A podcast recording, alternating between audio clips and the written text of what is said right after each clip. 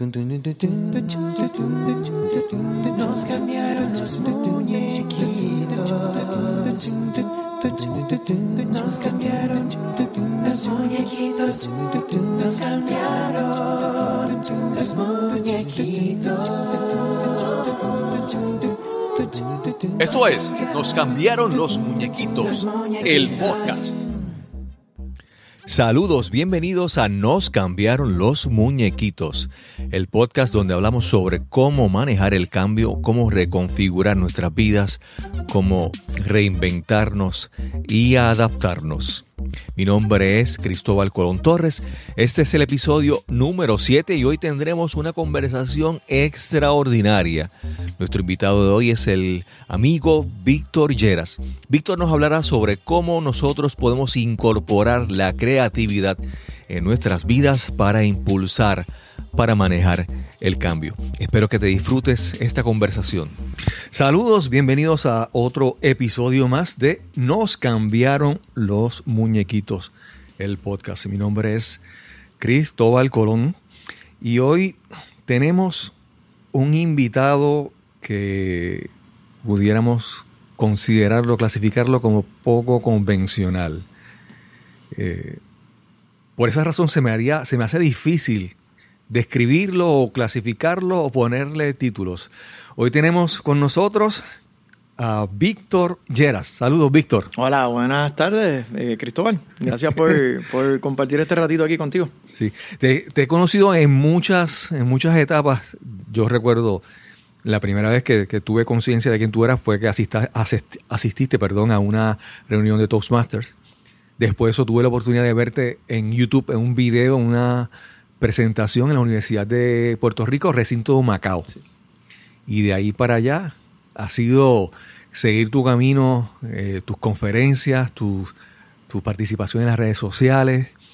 Y, en todo, en todo lo que he visto, yo lo, más que yo puedo decir es la creatividad. Tú eres un, tipo que, que, no sigue los esquemas. Siempre sales con unas cosas que, que desde que escuchas el título, ya estás, eh, ya eh, hace un disrupture, como diríamos en inglés. algo, dice, algo no, algo no encaja bien. Mira, la, creatividad está en el centro de mi vida.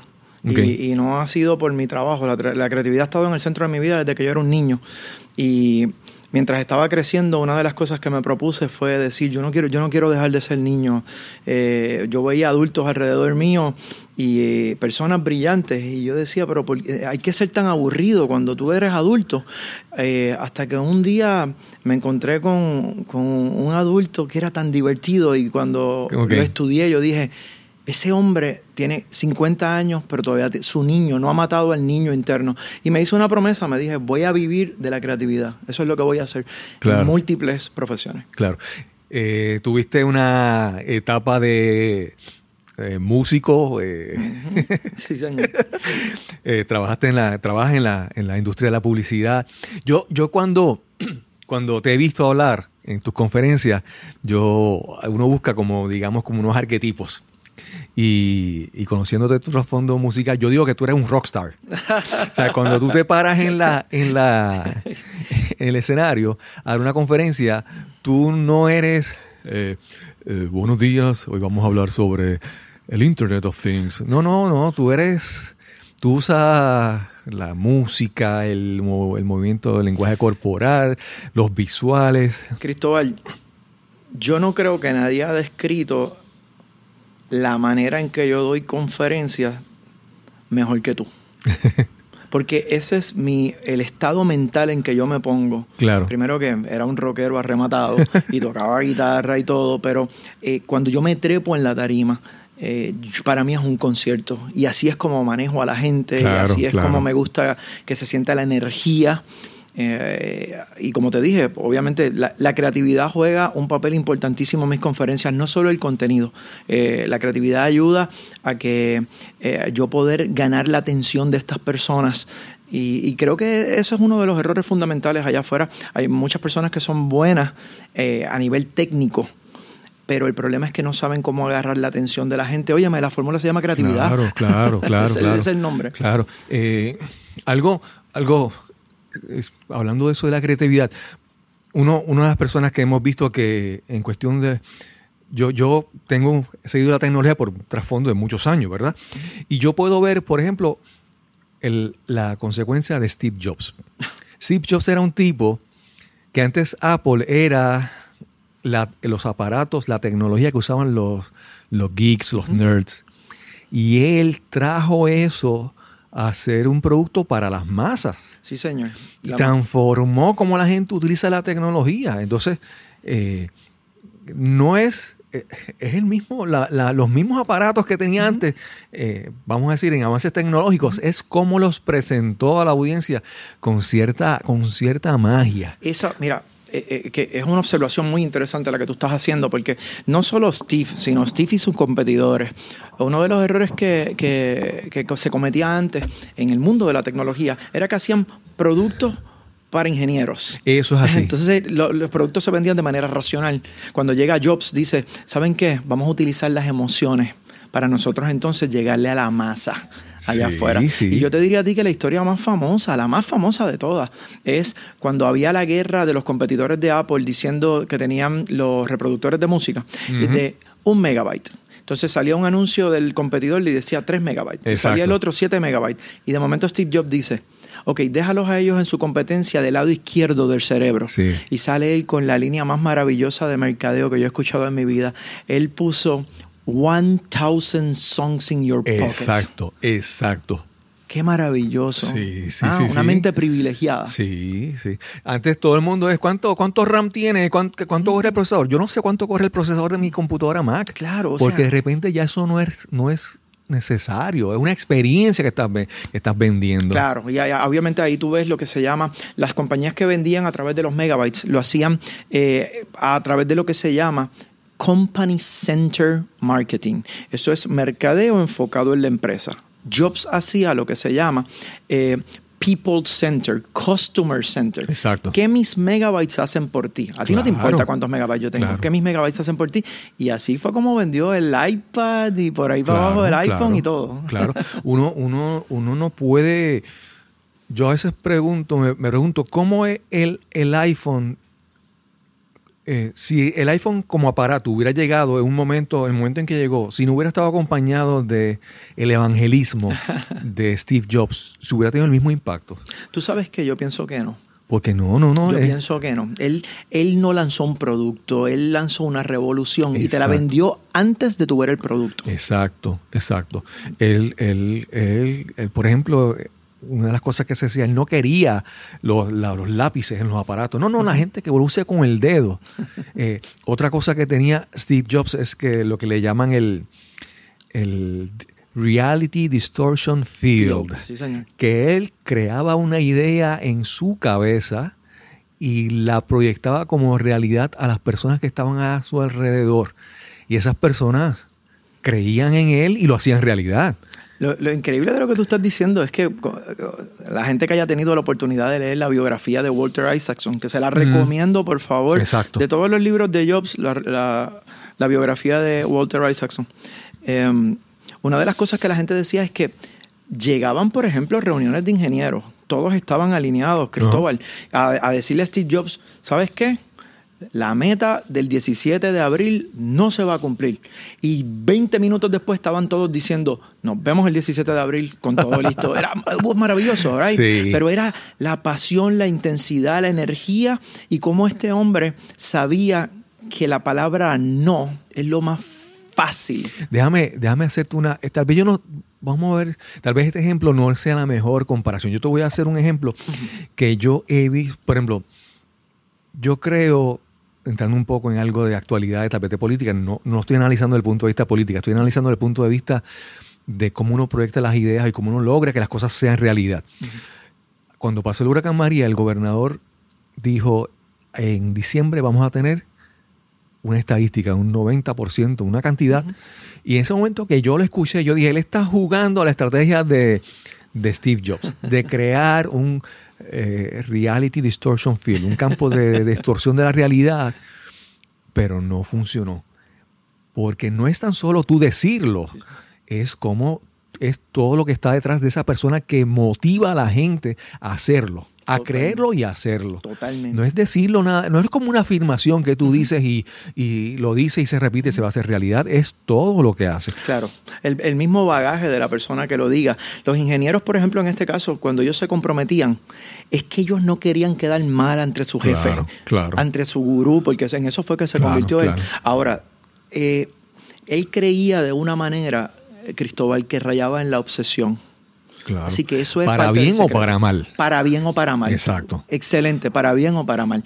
Eh, pero la gente que cambia el mundo, si tú te pones a estudiar y tú te pones a pensar en los Branson del mundo, en los Elon Musk del mundo, son personas que algo, hay algo que los une. Podrán tener personalidades distintas, pero los une que cuando se obsesionan con algo, no van a parar hasta que lo consiguen. Exacto. Esa parte es clave. Y si me permites compartir algo bien interesante adelante, contigo. adelante. Mira, hay, hay gente que ve a estos personajes, yo le digo personajes porque parecen bigger than life, parecen más Claro, grandes que la vida. claro. Y una de las cosas que, que estas personas entienden es que el, el 90% de las, ¿verdad? Utilizando una estadística, más o menos el, el 85-90% de las personas que no logran nada grande. Hay una explicación. Claro. Y, me da, y, y lo que te voy a decir ahora, ojalá esto se llevara más a las universidades, a las escuelas y al sistema educativo. Hay una explicación de por qué entre el 85 y 90 de las personas no logran cosas grandes. Y es que a nivel evolutivo, nuestro cuerpo está diseñado para no gastar energía. Exacto. Y cualquier cosa que sea una meta grande, una meta que venga a romper esquemas, ¿de qué requiere? De gastar Claro, energía. claro, claro. Una vez las personas entienden eso, esto no significa que Jobs, Musk, eh, Oprah son diferentes, no. Su cuerpo tampoco quiere gastar energía, pero ellos tienen un nivel de conciencia que dicen, si quiero lograr esto, tengo que hacerlo los días que tengo ganas de hacerlo y tengo que hacerlo los días que no tengo ganas de hacerlo. Claro. Y déjame decirte, la gente ve a toda esta gente exitosa y, y piensan, eh, ven algo como simbólico, ilusorio, ven una, una imagen que realmente estas personas logran muchas cosas, pero sacrifican Uf. muchas otras. Entonces, dices que las personas que no alcanzan grandes metas, pero es que hay personas que yo no quiero, por ejemplo, sacrificar el bienestar de mi familia. Para mí eso es muy importante. Y tienes que entender que tu éxito en la vida, si tú tienes una familia, eso para ti es un gran éxito. Cada cual que define el éxito como entienda, Sí, sí, eso yo, es lo importante. yo he visto tu interacción con tus hijos, cómo te sientas a veces en una librería y hablas sobre, sobre música o hablan sobre libros, y yo sé que tú te estás disfrutando de ese momento, y para ti ese es un gran, un gran eh, símbolo de éxito, es una, un gran Lo es. logro de tu éxito. Lo es. No necesariamente el éxito tiene que ser, eh, porque como mencioné, hablamos, Steve Jobs no era perfecto, No, para nada, Para ni nada. Musk tampoco. No, no, para no. nada.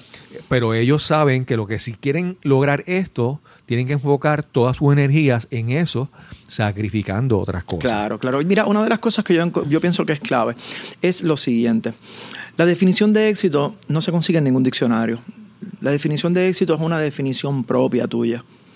El- lo que pasa allá afuera, y es algo con lo que yo me encuentro todo el tiempo, es que tú tienes personas que desean el éxito de otros, pero no están dispuestos a pasar por el trabajo y el sacrificio de Sí, eso. porque ven el resultado, no ven el proceso. Ah, las horas que mientras tú estabas durmiendo, él estaba levantado a las 5 de la mañana. Claro. Mientras estabas tú viendo el juego de baloncesto, esa persona estaba haciendo brainstorming estratégico, Claro. etcétera, etcétera, etcétera. Ahora, como tú bien muy bien dices, se enfocan en el resultado, pero el proceso que estuvo detrás, ahí es donde está el secreto. Pero como yo siempre digo, querido, todo el mundo quiere el éxito.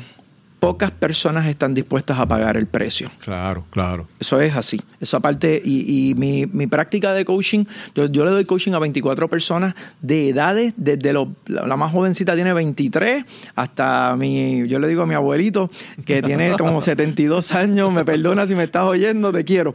Este, eh, y la- lo que me ha enseñado eh, todo esto es que no, las personas no deben amoldarse a los esquemas que dicen allá afuera, que te dicen el éxito es tal cosa. No, el éxito es lo que tú decidas. Claro. Ahora, el, el punto aquí es, ¿te has sentado a definir lo que es el éxito para ti? Claro. Esa parte es clave. Sí, porque es que para empezar, muchas veces te dicen, piensas el éxito, pero la idea que tú tienes del éxito no es tu idea, es la que alguien dice y tú te crees que... Sí, no, no, esa, por ejemplo, eh, hay personas... Yo, yo tengo un compañero, tenía un compañero de trabajo que decía, yo, él era unionado, Ajá. y él decía, cuando tú, cuando yo, a mí nombre gerencial, ahí es que tú vas a ver cómo yo produzco. Su Una idea, consecuencia de sí, algo. su idea del éxito era que se dieran unas circunstancias específicas. Wow. Hace un momento tú me dijiste algo que me voló la cabeza fuera del aire. Y es que tú no puedes comenzar a ahorrar y a, e invertir dinero cuando, cuando lo tengas. Cuando O tenga más. Sí, no, no, no, tú lo haces ahora. Sí, sí. Hay, un, hay, un, hay un refrán, un pensamiento que dice que el mejor momento para sembrar un árbol fue hace 20 años atrás o hace 10 años atrás. El segundo mejor momento para plantar un árbol es el día de hoy. Es ahora. Y tú, oye, va- vamos a hacer algo para beneficio de tu gente acá de, Ajá. de tu programa. Eh, ahora mismo, eh, esa conversación que tuvimos Cristóbal y yo sobre, sobre la parte de ahorro e inversión, ahora mismo, Cristóbal, tenemos un montón de tecnologías allá afuera Ah. que hacen que las personas que tenían excusas para no invertir, se les acabaron las excusas, porque ahora se invierte hasta con tus centavos. Claro. ¿Podemos compartir con tu gente un par de Sí, aplicaciones? adelante, adelante, adelante. Mi gente, por favor, y eh, usted no toma ninguna acción porque yo esté recomendando. Yo solo siembro la semilla y usted busca la información, ¿vale? Exacto. Pero hay unas aplicaciones maravillosas, como se llama Acorns, que coge los centavos de cada transacción que tú hagas, lo que, lo que hace es que lo redondea al Ajá. próximo dólar y va no, no ahorrando, Cristóbal, va invirtiendo tu dinero. Exacto. Stash es otra.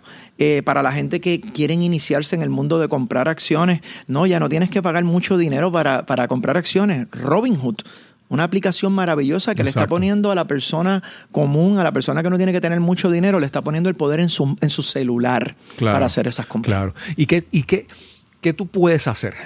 Puedes buscar opciones o puedes quedarte al lado de personas que están diciendo de lo chavado que está la, la- economía, la situación. Las ovejas, Cristóbal. Yo le digo las ovejas. Ellos se reúnen, ¿tú sabes a qué? Ellos se reúnen a lamerse sus heridas y entonces mientras se las lamen, este está diciendo, pero yo estoy peor que tú y el otro ven a ver, sí, pero a mí yo tengo menos chavos, sí, pero María, oye, María nos tocó a todos. Ah, claro, se acabó, claro, dejemos de estar hablando del pasado. El pasado no existe. Yo, yo recuerdo hace un tiempo que, tuvi- que tuviste una, una actividad en el, en el Colegio de Ingenieros y era reinventándose. sí, Puerto Rico se reinventa digital. Mira, y, y la mitad de las personas que estaban ahí tenían problemas de, con- de conexión con el Internet Sí, porque sus proveedores de, de servicio inalámbrico no estaban 100%. Sí, señor. Pero eso no es excusa, tú estabas allí, tú sacaste el teléfono, hice el- hiciste el Facebook Live, te fuiste por todo aquello. Y o- obviamente fue una actividad que hice con un cuatro, tres colegas más maravillosos y la actividad fue gratis porque ¿sabes lo que queríamos? Que si tú no llegabas a la actividad, nosotros no queríamos que dijeras, no fui porque no tenía chavo. No fuiste porque eres un vago. No fuiste porque no te atreves a hacer cosas nuevas, porque era gratis. claro, eh, literalmente. claro, claro. Nosotros lo que queríamos era coger a algunos hermanos puertorriqueños que lo que necesitaban era una sacudida. Muchos, muchos recibieron la sacudida. Hicieron cosas maravillosas. sí, exacto. Y que reunirlos a todos y que se nutrieran de la energía ellos mismos de lo que estaba ocurriendo allí. Mira, yo, este podcast estaba programado para salir antes del huracán. Wow. Y uno seguía con las excusas. No, porque tengo que ver, el nombre no sé si pega o no pega. eh. Nos cambiaron las muñequitas. No, no sé. Y, y te confesé hace un, hace un momento de que yo estaba en una zona de comodidad donde yo observaba a otra gente y lo juzgaba. Porque es bien fácil. Esa es la trampa, sí, sí, esa era la trampa de todo el mundo. Tú te crees que porque tienes la capacidad lógica de entender un, un argumento para criticar a los demás, tú te crees que eres brillante. No, no, tú no eres brillante, eres, eres- estás cayendo en la trampa de utilizar tu materia gris para estar en, un- en un- en una trampa, en un juego de perdedor, de estar juzgando a los demás. Eso, Y- y, ese es un deporte, pero la Sí. gente allá afuera. ¿viste? Y- hay expertos, hay sí, expertos. señor, y te diste el brinco y yo te felicito. O sea, y a todos los que nos estén escuchando, y usted tenga un sueño y ese sueño no se esté llevando a cabo porque usted está paralizado por las opiniones de los que le rodean. Yo les no, tengo no. noticias, ¿entiendes? las opiniones de los que lo rodean están definiendo tu vida, la mediocridad en que estés viviendo o el nivel alto en que estés viviendo. Tú no puedes permitir que las opiniones de otros estén definiendo cuál es tu camino y tu meta. Sí. Usted se lanza y el que esté a favor de usted, le regala una sonrisa y al que no, regálele la sonrisa también, porque sabe que muchos de ellos lo que están son meros espectadores de la vida. Ustedes ahora, y tú que te diste el paso, Cristóbal, son jugadores de la vida. Claro, claro. Yo te digo, estaba en un momento escuchando un podcast donde tú estabas invitado y te conozco hace tiempo y he visto tu progreso en, como motivador, conferenciante, hemos compartido en otros, en Toastmasters, hemos compartido en otros sitios y te he observado y de repente yo estaba escuchándote y yo estaba cayendo en esa trampa de juzgarte. Oye, mira cómo él dijo esto, mira cómo él dice lo otro, mira lo que... Y yo dije, hermano, que... no, no voy a decir la palabra porque te voy a cambiar la clasificación del podcast. Y entonces caigo en la trampa de estar juzgando y estoy juzgando a alguien que hace. Y no es que haces, porque yo sé que tú haces y tú ayudas al que quiere hacer. Creo que, permíteme decir algo es que acabas de decir algo clave. Es al que quiere ser ayudado. Exacto. Una de las cosas que aprendí en mi carrera, Cristóbal, es que en un momento yo me disfruto tanto ayudar gente que yo quería ayudar a todo el mundo. Claro. Y eso es un error. Claro. En un momento tuve esta epifanía y dije, ok, de ahora en adelante, mira lo que voy a hacer. Yo solo voy a ayudar a las personas que quieren ser ayudados. Cristóbal, es maravilloso porque liberé tiempo que estaba perdiendo y ahora lo enfoco en los que quieren echar hacia arriba. Dedicas tiempo a que entonces ese, ese tiempo bien invertido te, te genera unos resultados que te levantan, te inspiran. Mientras que el tiempo le dedicaba a la gente que no causaba resultados, te, te afectaba. Drenaba. Ah, te drenaba. Mira, yo, yo hay, un, hay una imagen que la utilizo para explicar este, este, este fenómeno y espero que algunas personas no se sientan ofendidas por la imagen. Y es la imagen de, que hemos visto, tú has posiblemente pasado por alguna plaza de algún pueblo de Puerto Rico y has visto estas personas que recién se han convertido a Cristo, han conocido a Jesús y de repente, ¿qué hacen? Se sienten tan entusiasmados con esto que han, que han logrado y piensan que todo el mundo tiene que hacer lo que ellos han, han hecho, que se van y se paran en una plaza pública con un altoparlante, un megáfono, a hablarle a todo el mundo. ¿Y qué están haciendo? Están tan entusiasmados que quieren compartir y ayudar a todo el mundo, pero no lo están haciendo. Lo que hacen es que alguna gente los, los, eh, les, les, estorba, les molesta, les incomoda que estén.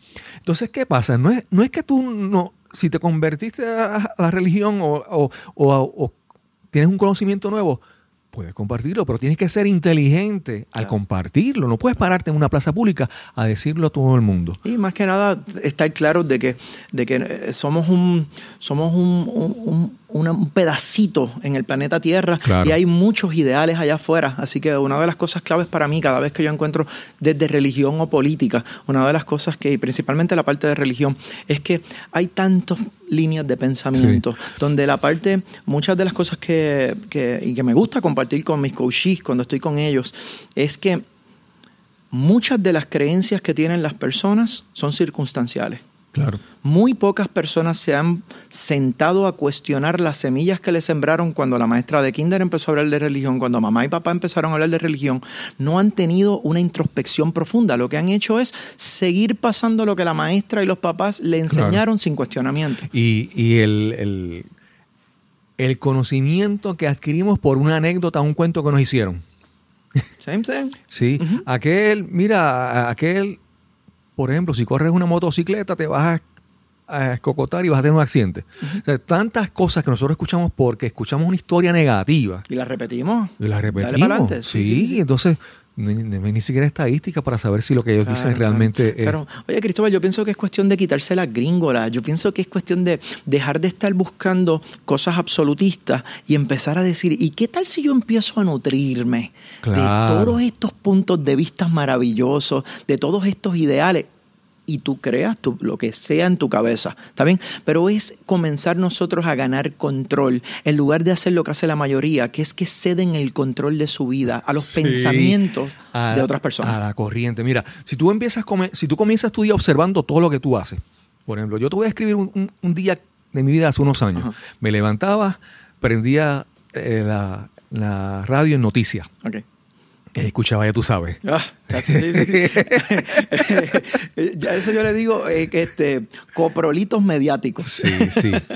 Y entonces te metías a, en, el, tráfico, ya te cambiaba el estado de, de ánimo. Llegabas a, a, tu área de trabajo, tu, tu, oficina, y como fue que mencionaste hace un momento, lo, lo las personas que estaban lamiéndose las heridas y quejándose. Sí, esas son las ovejas. las ovejas. Literalmente las ovejas. Y entonces tú te das cuenta, entonces llegas a tu casa y ¿qué haces? Prendes el televisor y te pones a escuchar un programa de farándula o de chisme. O después eh, prendes el televisor y ves una, una telenovela. Claro. Entonces tú piensas, tú piensas que el mundo, esas son las cosas que nutren tu visión del mundo. Claro. Entonces tú piensas que si tú, si tú ves muchas novelas, tú vas a pensar que tu vida, que las relaciones tienen que ser así, con drama y sufrimiento, infidelidad y traición. Uh -huh. Y no, tú escoges. Algo que yo, que yo con, a Metro Postal que comparto contigo es que yo utilizo la música como manera para expandir mi mente.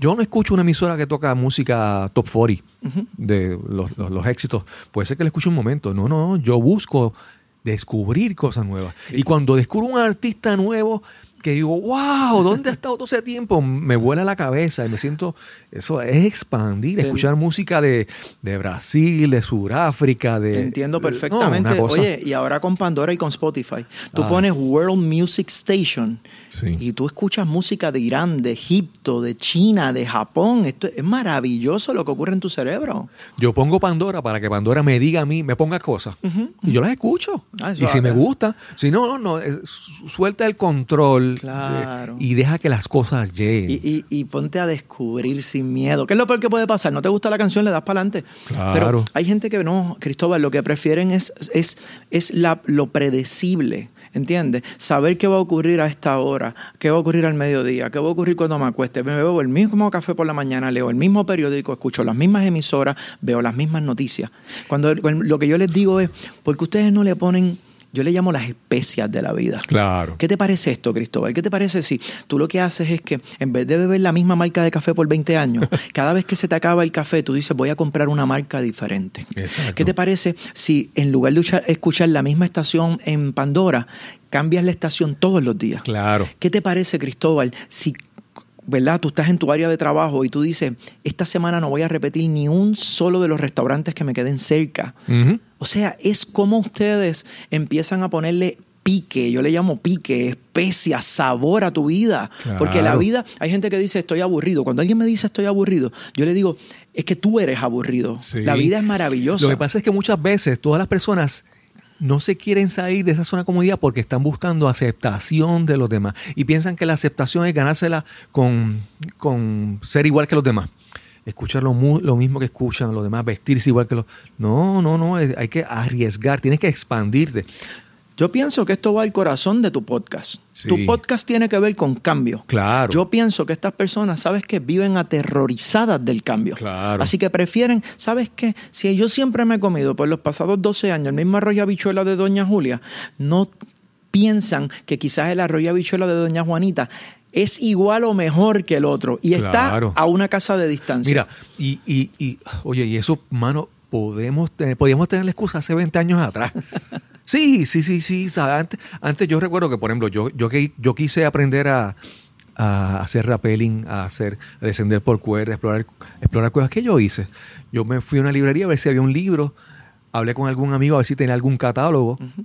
No, ahora tú lo buscas instantáneo. Mano, entonces, por no ejemplo, ahora con Netflix, ¿cuántas series de países extranjeros? Yo estoy viendo una serie que se llama allí abajo, que es de Antena 13, en Ajá. España. Y esta, esta, esta serie me ha permitido comprender un poco más cómo es las diferentes comunidades en España y cómo interactúan y cómo se ven entre sí. Claro. Y tú dices, wow. El mundo se abre, se abren eh, las opciones. Sí, me cosa. río y la disfruto, claro. eh, pero también me expando. La, la, el, la, música, los libros, la, la, la televisión, el ya, cine. Ya tú tiraste una serie de Netflix. Mira, por favor, vean la serie Dark de Alemania.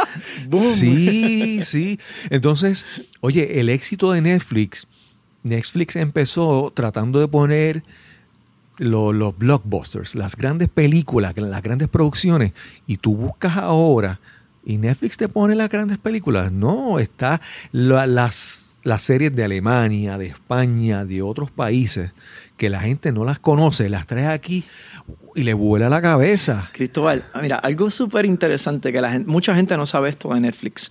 Eh, esta, la primera parte sí la saben, la segunda no tanto. La primera parte es que sabemos que quien vino a hacer el disruption a Blockbuster fue Netflix, ¿verdad? Netflix. Esa parte la sabe todo el mundo. claro. Lo que la gente no sabe y la razón por la que Netflix es el monstruo que es hoy en día es que Netflix, luego de haber hecho ese disruption al negocio de Blockbuster, ellos hicieron un disruption a su propio modelo de negocio y hacer eso con un negocio exitoso.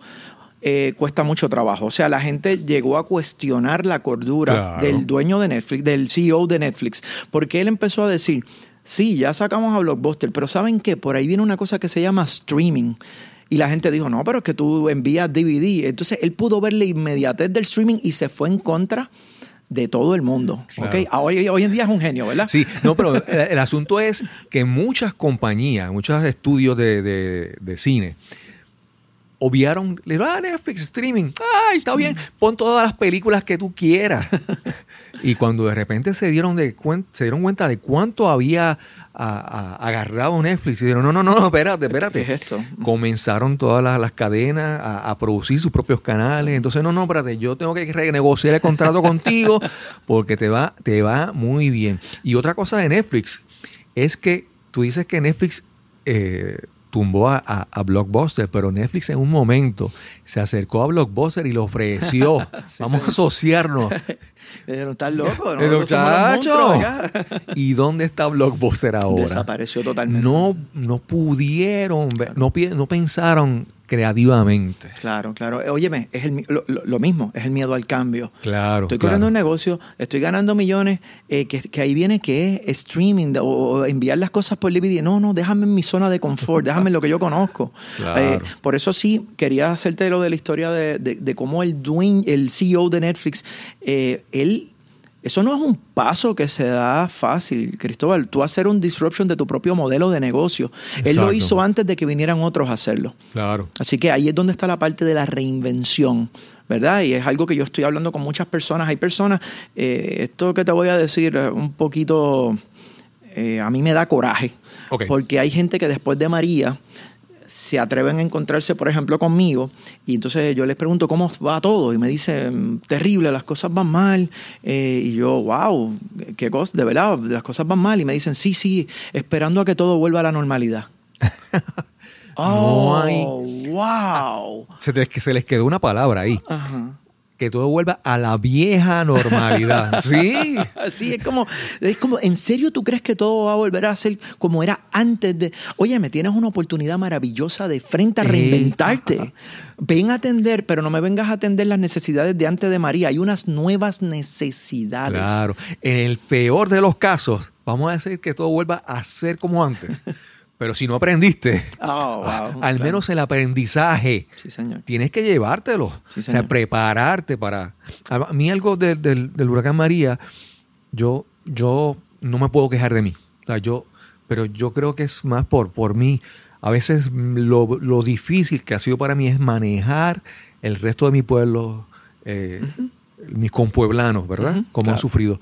Pero de yo de mí, yo no me quejo. O sea, Ya. yo. Pero, pero entiendo que es una mentalidad. Lo es. Que, que uno tiene que estar dispuesto a adaptarse como sea. Vamos a hacer algo, vamos a hacer algo. Ok, Porque me, me gusta la vibra de lo que está pasando. Te voy a contar una historia que pocas personas saben. Ok. ¿está bien? Esto es una historia verídica y ocurrió en... María fue septiembre 20. Exacto. Primera semana de octubre, lo que te voy a contar. La primera semana de octubre yo estaba, a mí me encanta el café, yo estaba en Hacienda San Pedro y estaba bebiendo café y alrededor mío lo que había era un montón de personas contándose cada uno de ellos lo mal que les iba. Entonces yo estaba tratando de trabajar con lo poco, había electricidad. Entonces mira lo que ocurrió y esta historia la saben pocas personas, querido. Ok. ¿ok? Yo me molesté tanto porque yo, después de 45 minutos de escuchar gente que lo único que hacen es quejarse y hasta disfrutarse el que tenían la peor historia. O sea, los que, los que tenían la peor historia, tú podías ver hasta la sonrisita de yo estoy peor, a mí me fue peor. ¿Tú sabes lo que yo hice? Yo cerré mi laptop. ¿Esto es serio? Yo cerré mi laptop, saqué mi iPad y yo dije, yo voy a hacer un ejercicio yo me voy a quedar aquí y mientras ellos sigan hablando, mientras ellos sigan hablando basura, yo voy a crear el negocio que en el 2018 me va a dejar más dinero. Ok. Así que yo me senté, gracias a ellos, ellos activaron en mí el yo dejar de hacer lo que estaba haciendo para decir, ok, yo voy a probarles a ellos que si ellos cambiaran su mentalidad, podrían cambiar su suerte, podrían cambiar su futuro. Así que yo, dos horas después, mientras ellos seguían hablando, ya iba a cerrar el negocio, yo salí con mi centro de transformación que abre a finales del 2018. Súper. Utilicé la misma gasolina negativa de ellos para yo probar que el éxito es un estado mental. Claro. Y lo que hice fue enfocar toda y lo hice con unas ganas y con una rabia que cuando terminé y cerré mi iPad me lo gocé tanto. ¿Sabes por qué me lo gocé? Porque los 12 personas que habían allí o los 10 que seguían entrando y saliendo, ellos saliendo, salieron de allí siendo menos. Porque lo que hicieron fue perder el tiempo. Claro. Yo salí de allí siendo más, pero no por mi inteligencia, Claro. porque eso no tiene, la inteligencia no tiene nada que ver. Es por el estado mental, Es por una decisión. una decisión. Que ese momento tú diste pal, ¡pup! Pa- ¡pum! Se todos ellos y yo voy a hacer esto. y voy a utilizar el coraje que tengo de verlos a todos perdiendo el tiempo. y Yo les voy a probar que si enfocaran su energía, su pensamiento y sus estrategias, podrían salir con un Yo, negocio. yo, yo algo que, que, que pienso, que la vida se aprecia en contraste. La vida se aprecia en, en, en comparación. Si tu vida es igual, tú no la aprecias. no Tú- tienes punto de referencia. No, tú amas a una persona y la amas cuando está cerca y la amas mucho más cuando está lejos. Sí, señor. Cuando la extrañas. Sí, señor. y tú disfrutas un, un buen vino o, o un café, como también puedes disfrutar un vaso de agua a temperatura ambiente. Tú disfrutas las, cosas en su presencia y en su ausencia. Sí, señor. Y este huracán te permite tú sentir las cosas, valorar las cosas que tienes. Por ejemplo, esta semana hubo un apagón y de repente yo dije, se me estaba olvidando lo, lo que es lo básico. Sí, de repente un día sin, sin acceso a internet, sin, sin electricidad. No, no, hay que, hay que apreciar realmente las cosas. Por eso es que esta, eh, las personas que, que quieren tener, digo, hay personas que obviamente tienen necesidades, pero hay personas que, que quieren que llegue un huracán, ¿verdad? Y que al otro día nada haya cambiado. tener electricidad en su casa, quieren tener aire acondicionado, no, entonces esa, in- esa, esa incomodidad, tú necesitas eso Claro. para claro. apreciar lo que realmente tienes. La, la carencia de unas cosas te, te hace disfrutar la, la abundancia de esas otras cosas. Que Hay veces que tenemos que vivir cosas difíciles para crecer como personas. Definitivamente. Y te voy a decir una cosa. Tú- yo me imagino que tú has escuchado mucho la palabra resiliencia allá Sí, afuera, ¿verdad? sí, sí. Es una palabra que la realidad, Cristóbal, cuando tú indagas, pocas personas entienden. Eh, cuando tú hablas de resiliencia, por ejemplo, hay gente que te dice, eh, yo superé algo bien difícil, yo tengo resiliencia y yo, eso no es resiliencia. tú eres una persona fuerte, Sí. eso es lo que eres, te felicito, Sí. pero eso no es resiliencia. Resiliencia es cuando nosotros enfrentamos algo grave, terrible, fuerte y gracias a eso te transformas en más como persona. Y cuando pasa ese suceso, tú eres más gracias al suceso que ocurrió. No se trata solo de superarlo, sino de la parte de transformación. Claro. Esa parte es maravillosa. A mí, yo, tú sabes que soy ingeniero y yo, yo trato de, de que toda- todo lo que he aprendido en la vida me, me funcione para todo. Y a mí la palabra re- resiliencia me da como uh, repelillo, porque es la- lo que se llama buzzwords, las palabras que se ponen de moda. Y a mí la, palabra resiliencia yo no la uso porque la uso poco porque yo realmente cuando estudié en universidad y yo tomé una clase de mecánica de materiales, materiales de ingeniería, te hablaban lo que le decían en inglés resilience, en español le decían tenacidad. Tenacidad. Ujú. Y esa para mí es la palabra que siempre. Y la tenacidad no es otra cosa en aquel momento que cuando un material es sometido a grandes esfuerzos, ¿verdad? Grandes fuerzas, cómo ese material no se deforma, cómo ese material mantiene su integridad. Y para mí, el- tenacidad, porque es el concepto que siempre en mi vida, o sea, tú recibes eh, eh, muchos esfuerzos, muchas influencias y tú te mantienes eh, incólume, tú no, no, no, no, no- no sufres cambios.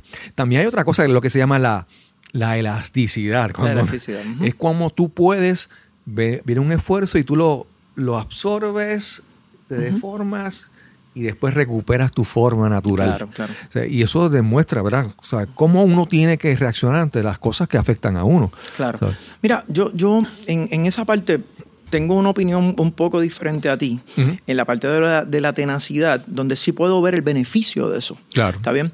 Pero lo que es diferente entre la parte de la tenacidad y la misma elasticidad es que, por ejemplo, en la misma elasticidad tú ves cómo cambia de forma, aunque sea a nivel metafórico o, Claro. o literal, y luego recupera su forma actual.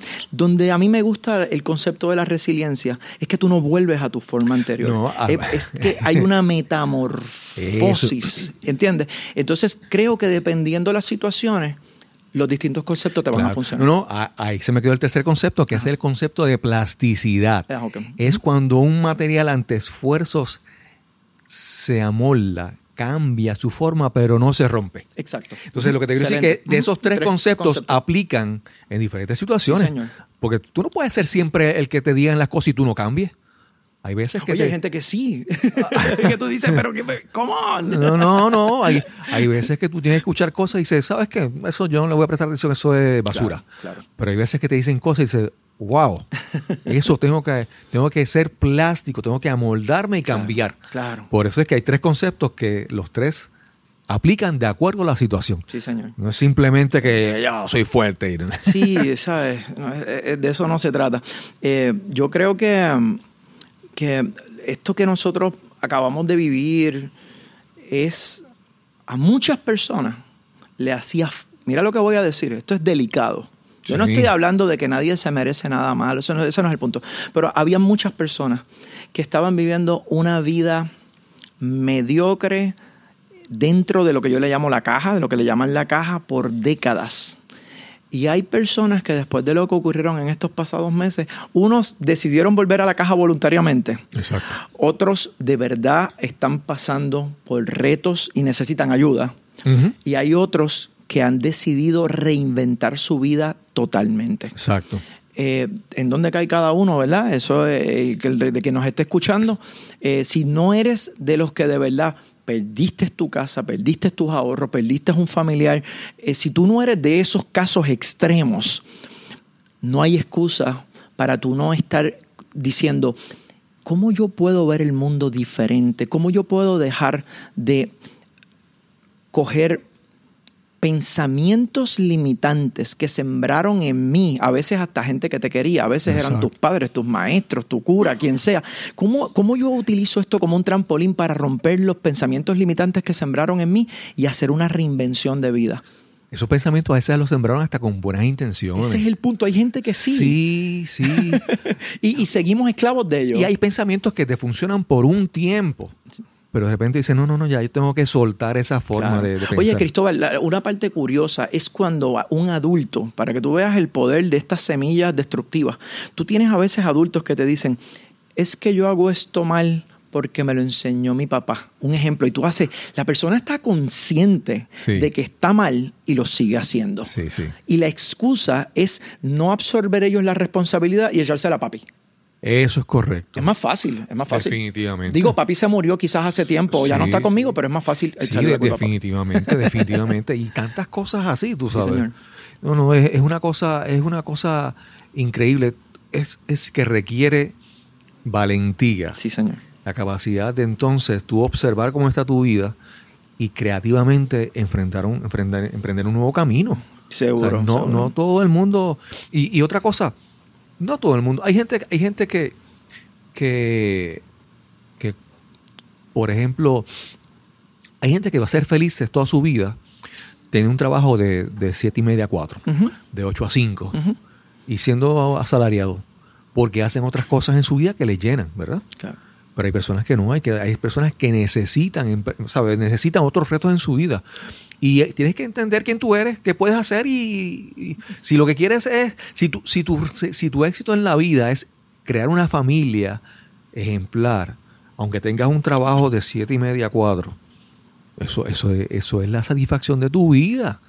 Pero si tú no, tu reto es que tú quieres emprender y hacer cosas nuevas, Claro. Tienes que hacerlo, tienes que hacerlo. Totalmente. Mira, tú sabes que yo, la gente que tienen trabajos de, vamos a llamarle el trabajo 7 a 5, como tú dices, muy bien.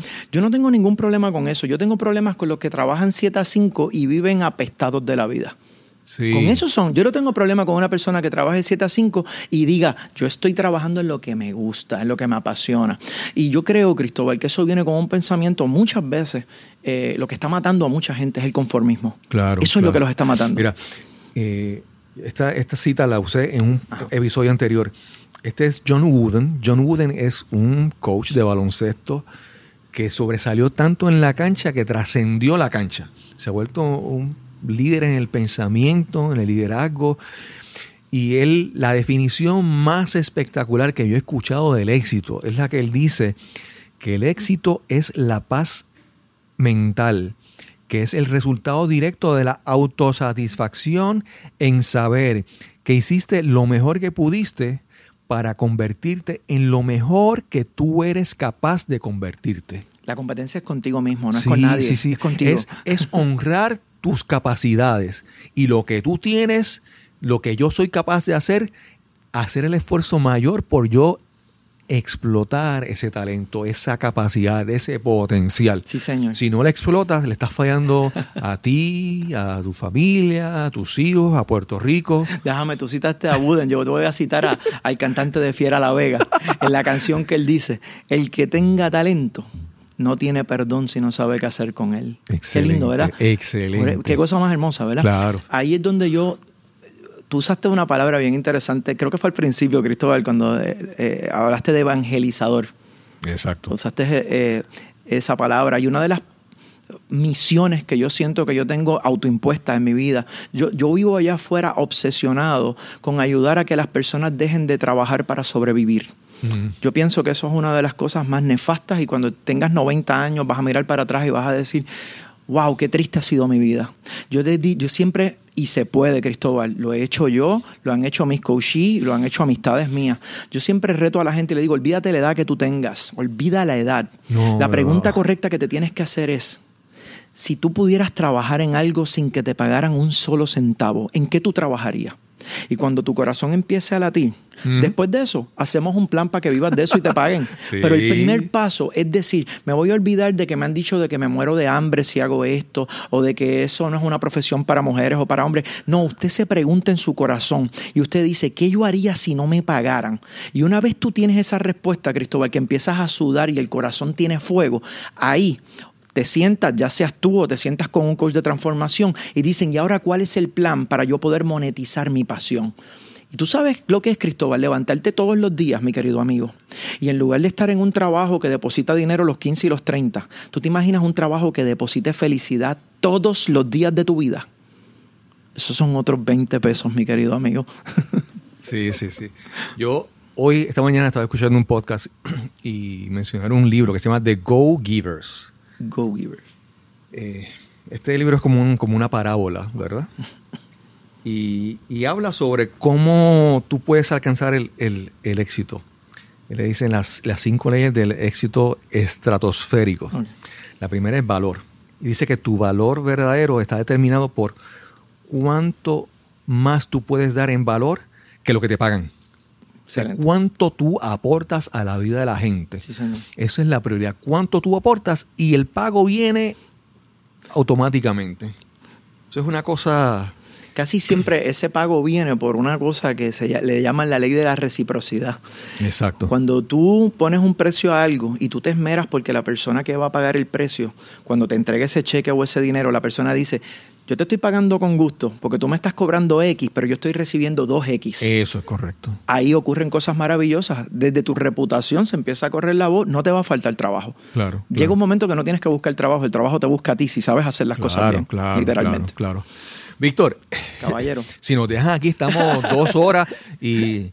Yo, me, yo tengo que ir a dar un coaching ahora y me pasé sí, sí. porque Wow. me envolví contigo. Acabo Wow, de ver la wow, hora. Eh, Víctor, ¿cómo podemos conseguirte? ¿Dónde podemos conseguirte? Pues mira, hermano, me pueden conseguir de varias maneras. El que quiera contactarme, me pueden llamar a mi teléfono 787-949-8670. Mi correo electrónico es bien simple, víctor arroba victoryeras.com. Yeras es con doble L. Exacto. Y me gustaría hacerle una invitación a tu gente, Cristóbal. Claro, claro. Eh, todos los jueves a las 8 y cuarto de la mañana, eso es llueve, trueno, vente, Cristóbal. Exacto. Está mi programa Rompiendo el Cascarón con Víctor Lleras. Que lo que yo hago ahí, Cristóbal, yo lo que hago es que baso ese programa en los ocho pilares de vida de las personas. Dinero, salud, crecimiento personal, crecimiento profesional, amistades, familia, relaciones íntimas y entretenimiento. Ese programa está basado en atender esos ocho pilares para que vivas una vida plena, Claro, básicamente. claro. Y yo les exhorto a que, a que usted, se acerque a Víctor. No, no va a hacer algo, no va a ser algo tradicional. Usted prepárese a, como dice él, que le van a romper el cascarón del mundo en el que usted ha vivido hasta ahora. Y usted va a expandirse más allá de todo lo que ha vivido. Víctor, soy súper afortunado de contarte como mi amigo, como contarte contigo como, como invitado.